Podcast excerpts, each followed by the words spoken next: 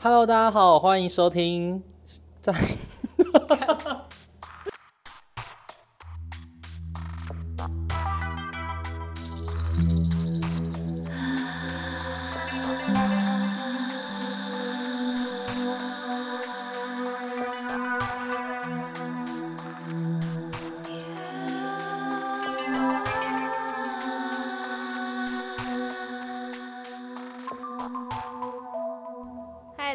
我是拉拉。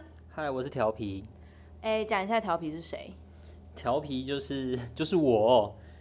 真的没有人知道谁是调皮，好不好？也只有那几个学生知道而已，好不好？我讲本名也没人知道我是谁了。哦，也是啊。啊好啦，这样大概讲一下。嗨，大家，我今天邀请的来宾是呃，曾经哎，我们到底认识几年？到底是七年还是八年啊？没有那么久，六六年而已。怎么可能只有六年？我去圣公六年啊，我去圣公你才六六年而已我，才我才六年，天哪我真是资深老前辈。Oh my god！真的，你现在还我那天翻你的那个那个那个年资表，你是八年好不好？你是学姐呢。一开始的时候，其实我们真的是非常的不熟，因为他就是一个非常有包袱的人。没有没有，我跟你讲，一开始很可怕，就是我记得一开始就是我旁边坐的是另外一个数学老师，然后数学老师隔壁坐的是他，那是我们第一次见面。然后呢，我记得那时候数学老师就很想跟他当好朋友的感觉，就是会一直找他聊天问问题，然后他就是一副爱理不理的样子，就是哦嗯啊，然后我就心里想说，这个女生应该永远不会是我的好朋友，因为我觉得她实在是太讨人厌了。没有，因为我就是一个酷美眉。然后后来就是殊不知，你知道她就是，反正我跟他大概过了半年之后，然后再有一次吃饭呢、我们就觉得说，哎，好像我们话题好像还蛮合的。然后从此之后就开始有在聊天，不然其实刚认识前前半年我们是没有交集，真的是零交集。对，没错。然后反正他就是我的就前同事啊，前同事。然后再后来我们就变成私私交很好的朋友，就是可能私底下还会一起去吃饭啊，然后我们还甚至一起出国呢。怎么可能呢？我跟其他同事连吃饭的时间都很少了，还一起出国。虽然我们就是还有一起出国玩啊，然后刚好因为陪伴我。度过了很多失恋的时间，所以我就那时候想说，哎、那不然就用这个 title 去介绍到他好了。呃，为什么我要开始提到这件事情？是因为我我印象蛮深刻的那一次是，反正人生总是有很多次的失恋嘛。然后这个过程的其中有一次，我就是低到不能再低的那个时候，然后我就也都，因为我其实失恋的时候是很少会吃不下的，我不是像有的人什么失恋就瘦好几公斤，但就唯独那一次是真的是没有办法，没什么食欲，然后。就是有暴有暴瘦吗？反正就是有瘦一阵子，然后心情起伏也很低落的的一个时刻。然后那时候就有人拯救了我一番，我真的是记到现在。而且我记得那时候我们跟你很不熟，哎，就是认识才一年多吧。因为那时候在那边夹，我们一年 夹个头啊，一年 就是很有包袱，我不知道哎、哦我想起来了，应该一年多一点点而已。对，因为我记得那时候我还有在健身房运动，然后那天我在运动的时候，然后因为我知道他心情不好，然后就是我我就想说好关心一下他，然后他就说他就是都要待在家里，然后我说那你有吃东西吗？他就说没有，那我就觉得哎、那个电视剧不是这样演嘛，就好朋友应该要帮他送东西过去给他吃，对，然后我就问他想要吃什么，然后因为当时胖老爹就是非常红，就是都要排队排两三个小时那一种，对，然后我就想说好，那我就是离开健身房之前，我先帮他点餐，然后再去拿。所以就是就是这样子。但那一次我记得他好像也没有什么吃，所以那个胖老爹后来几乎都是我吃。就是他健身完之后，然后都他自己买的自己吃，哦，我就提供场地。但是我觉得天像你是天秤座嘛，我觉得天秤座真的是不太会为失恋感到就是困扰哎，因为天秤座你知道他就是有一种讨人厌的那一种，就是公主或是王子病，就会觉得反正失恋就是是是我不要你的那种感觉，所以通常、啊通常自己不会太难过，我觉得。可是所以那一次你难过，那我觉得、就是、没有，那就不叫失恋了，好不好？那个我们就不会把它算成失恋啊。真的吗？对啊，那个就是，呃，就是真的不适合，或是就是鬼遮眼。对，所以那一次就是让我非常的压抑，就是颠覆我对天秤座的认知啊。还好吧，因为我们是一直在讲天秤座而已，我们没有介绍我现在对面的这一位人物，他是狮子座，狮子座谈谈恋爱其实就是非常的怎样？没有，我觉得狮子座谈恋爱其实会非常的幼稚。怎样幼稚？怎么幼稚？就是呃，平常你都可以自己做决定，你就会觉得嗯，我好像可以独当一面。但是当谈恋爱的时候，就会觉得很想要耍一下，也不是撒娇，也就是耍废。没有啦，狮子座就是两个状态啦，就是只有两个，很极端，哪哪两个？要么就是狮子，要么就是猫，没了，就这两哦个。真的，这是真的。就是如果他愿意在你面前摆出猫的样子啊，那我跟你讲，你真的成功了。对，对，但是你要对，要不遇到对的人啊。对，不然他应该会永远是一只狮子，嗯就是你可能会觉得他永远非常的可怕。嗯，所以如果你的另一半是狮子座，然后他愿意对你撒娇，你应该觉得很开心，因为就是他真的非常的喜欢你。嗯。哦，那所以我们现在是直接要开启那个聊星座、啊、星座的话题是不是？星座，好啦，因为对本来这这也是蛮多蛮多学生也不是所所想听的 i don't care，全部都学生，好不好？我也是有一些其他，你有关照过其他的人吗？也是很多人，就是社会人士是想听我们的节目，社会人士会想听星座吗？我觉得他不会，他会觉得星座是给小孩子听的吧。不然，请问唐启阳老师，那么，哎、我刚刚在讲什么？唐启郎？谁啊？好累，我的我的喉咙。没有，我的意思是说，唐老师的节目怎么会这么多人听？就是很多人想知道啊。可是那通常是因为心情不好，需要慰藉。就是 学生情不好，学学生不会，学生就是你知道他还未知的情况之下，他就很想用星座来判断每一件事。我觉得跟大人的那个还是不太一样。没有啊，我们现在也是啊，所以我是学生喽。谈恋爱先赶快看唐启阳老师，谁可以教？或是听我的节目，谢谢。好，那我问你，你有没有觉得比较可怕的星座？比较可怕的星座，你说另外一半吗？，对，另外一半要交往过，不要听人，就是不要那个哦以用等一下用要用要用交往过的吗？不然不用交往，就是有曾经听过就是追别的听你别人的或听别人都可以，听别人的故事吗？听别人我想一下，故事我想一下，我第一名排行榜应该是，就是我此生觉得我绝对不可能在，就是听到如果就是对方就是还没有开始就说，哎、嗨你好啊，然后就什么我是是谁谁，然后第一个讲到星座的话，我真的会就先往后退步，应该就是就我断线了，对，就我先登出哦，我手机没有就是，对，然后后面就可能就会开始说，哦，嗯嗯嗯，然后那个嗯后面就想说，天呐，怎么会是这个星座？然后就充满了很多话题什么星座那么可怕？我觉得应该是我给天蝎座第一名。我真的是，嗯，我好像在上一次去年还前年的时候，哎、去年吗？去年吗？我做市场的时候是哪一年啊？是去年嘛？对啊，对对对对，去年。对去年去年有一次开一次直播，然后也是在讲星座，然后我记得我的第一名好像也是颁给天蝎座吧？所以他一直没有改变你的印象。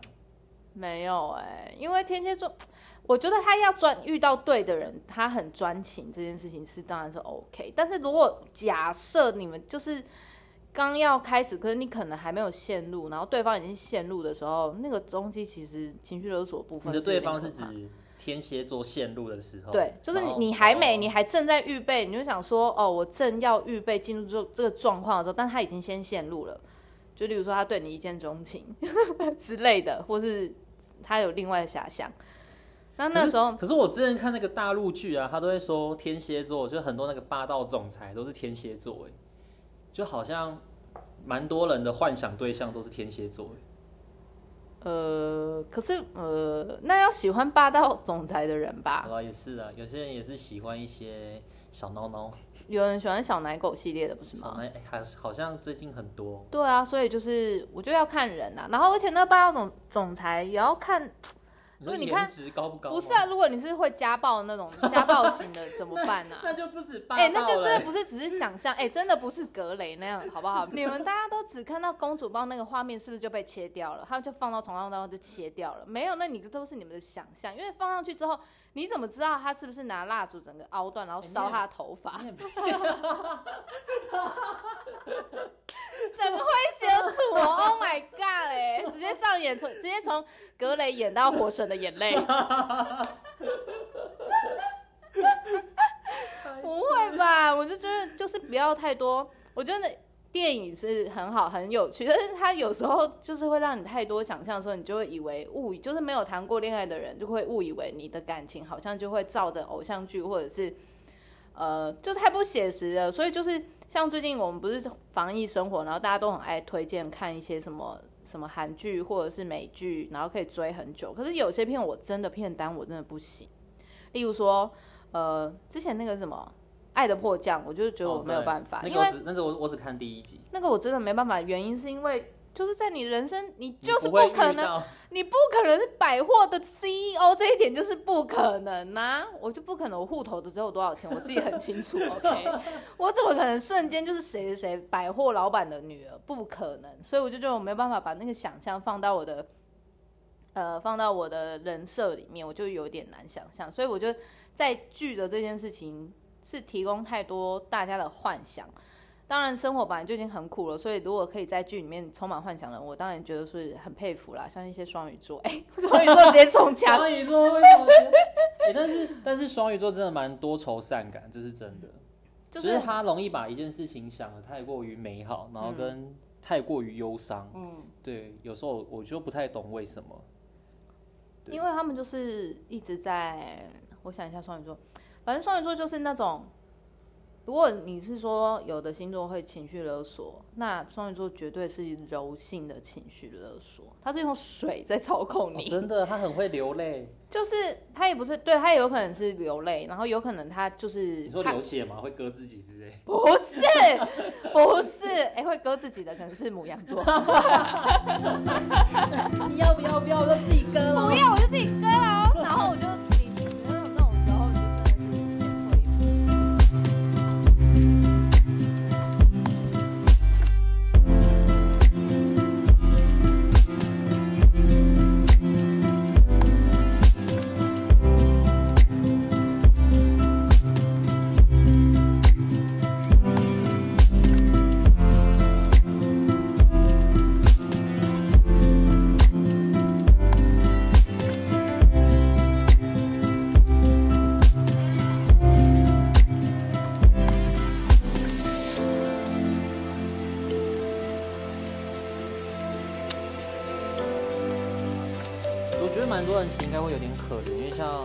妹妹来讲好了，她今年就是要考那个国小老师嘛，然后她要想要考台北、新北那一边，但你现在看疫情那么严重，她就也没有办法考。那很多人在网络上就会抱怨，就是不不一定是考老师哦，他可能是很多职业，他可能需要去考试或面试的干嘛，他可能就会因此这样就没办法去，就他可能准备了很久，可能就是因为这次疫情就这样，所以我觉得。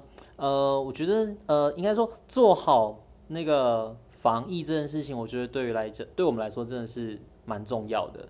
就是不要想说，嗯，好像我现在这边没事，然后就开开心心的这样，就是不理他。因为我觉得它影响会是一个非常非常大的层面。然后像很多学生就，因为有些学生在国外嘛，就问他说，哎，你那边还好？然后有个学生他就跟我说他在日本，然后说日本现在超严重。那我就想说，但日本已经没有在播那个什么疫情每天怎样嘛？他就说，因为已经播到不想播了，就是因为他们说他们现在已经是跟疫那个病毒共存，就是他们已经是习惯这种生活了。那台湾就像我们刚刚讨论，台湾其实就在做他们去年的事情而已。对，就是每天出门戴口罩，但其实现在对于日本、韩国来说，他们就是每天日常就是这样过。嗯嗯，对啊，所以我觉得在这个时候，如果不赶快让那个疫情压下，我觉得台湾可能就会变那样。但我觉得这就，我真的就是要看大家啦，就是大家共同所谓的同道移民这件事情到底有没有落实。就如果还是有很多人是想要，就就是用一种很侥幸的方式在生活，就出门啊之类的，我就是就有点困难。因为你也真的很难去说你会遇到什么谁谁谁，然后他是不是确诊者，他是有有状态还是没状态的。总之，我都觉得大家就是防疫的措施要做好啦。然后另外一个方式是大家要怎么样去调试所谓的防疫生活，因为最近其实我已经在家里看了，也看了很多关于防疫的文章，或者是关于居家生活。的大家要怎么样去面对这样新的一个节奏？但对于我们真的本来就已经在家里工作的人，我们会觉得它其实没有什么太大变化，只是我们减少了出去的次数吗？应该是这样讲。然后又或者是我们出去的时候，我们要注意更多防范的事情。但对于表演，艺术来说，是不是就没有办法？就真的没有办法，因为我们后面的节目全部取消了。对啊，还是说大家有兴趣看线上，就是 线上的表演艺术？对啦，但这个其实我们已经讨论过了，因为之所以表演艺术它会吸引的人，原因就是因为它有临场感嘛，然后有现场感，跟电影跟影视不一样，就是这个是最大的差别。所以当今天我们呃所有的表演都只能，其实去年就已经有点这个状况，因为去年其实有很多大型的，你不要讲呃国内的，你可能国外，你那种你之前都很难在现场看得到的大型节目，就是知名的舞蹈表演啊、戏剧什么之类等等的演出。它其实都提供了很多时段的线上免费或者线上收费的演出可以观看。可是你在看的时候，你会有我自己当观众，我自己都会有一点怀疑自己，说我在看这的时候，我有没有把握可以看到最后？因为它不像电影受过剪接，它不像电影受过有我们有一些特效的一个状态。当我们的视觉已经变成比较丰富，被某一种设定给满足之后，我们其实就对。呃，我们一般如果只看录一个浪景的表演节目的话，它其实就会有一点点没有办法那么的专注。所以，我们当然还是表演艺术，还是有在讨论线上现在的一个状态，我们应该要怎么样去应应。但在除此之外，我们还是会希望整个环境可以恢复到以前。但我觉得刚好我们在我在上礼拜呃听了一个线上论坛的时候，他们其实也讨论到说。其实台湾现在才是真正的进入到疫情时代。其实我们在去年的时候是有一点点好像要跨入，但是它其实是一个疫情前的状态，因为我们就是好像有一点疫情，然后因为被控制的很好，所以我们回到了正常生活。所以我们一直在跟国外的人平行宇宙的一个状态的那个情况之下，跟那个环境之下，其实我们其实才是。一直在疫情前，然后今年从上礼拜开始疫情大爆发之后，我们才开始真正进入到别人所谓的国外的疫情生活。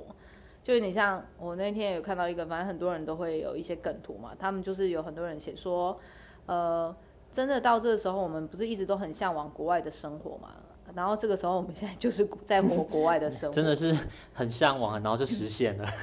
对，有点像这样子。然后我也觉得说，好像嗯。就是在家里工作，你难免当然你会遇一直遇到你的家人，可能会有一些情绪上的勒索，因为大家他有他们也有工作上的压力嘛。然后有的一定有很多人失业，像我们现在这样子。但我就在前一阵子我失业，就是工作突然没有了这件事情，是花很长时间去呃让自己心情感到一个平衡，不要那么焦虑。当然有时候那个循环会一直在，因为你就自己一个人在家里啊，然后你就变成是你要一直找事情做，或者是。你要一直去体现你现在你有你可以创造什么，或是你拥有什么样的价值，去让人家知道说哦，原来他有这样的可能。然后我觉得，当你找不到这件事情的时候，你可能会真的有点手足无措，然后又会对于你只能坐在电脑前面去上课，或者是你只能在电脑前面去工作，你没有办法接触到任何人的时候，其实他的确会让你心理上是有一点点能量不平衡的。因为你从很多人到你自己一个人，到你只能跟家人的时候，那其实是非常摩擦的啦。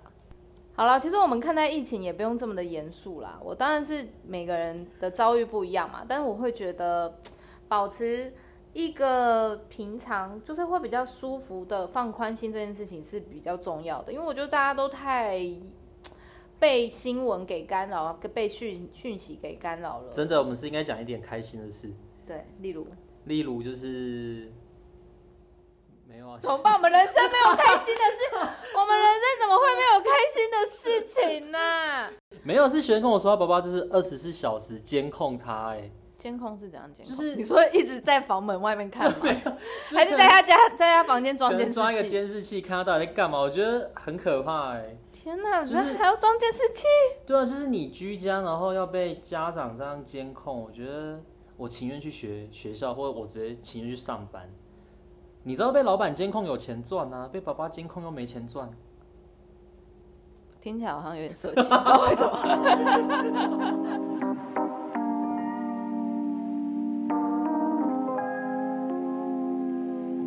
今天非常感谢我们的来宾胖老爹先生。哎，我是调皮，不是胖老爹，然后。呃，如果你们非常喜欢他的话，或许我还是可以再请他来听。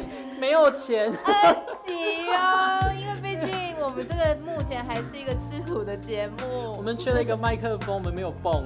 对啊，我们今天在那边设定超久的。如果你有看到，如果之后我会拍影片的，拍成影片的话，你就知道我们有多荒谬。对，就是一个很柯难的状态。对，然后反正如果我们需要干爹干妈，我们非常的干女儿也可以，干儿子也可以哦。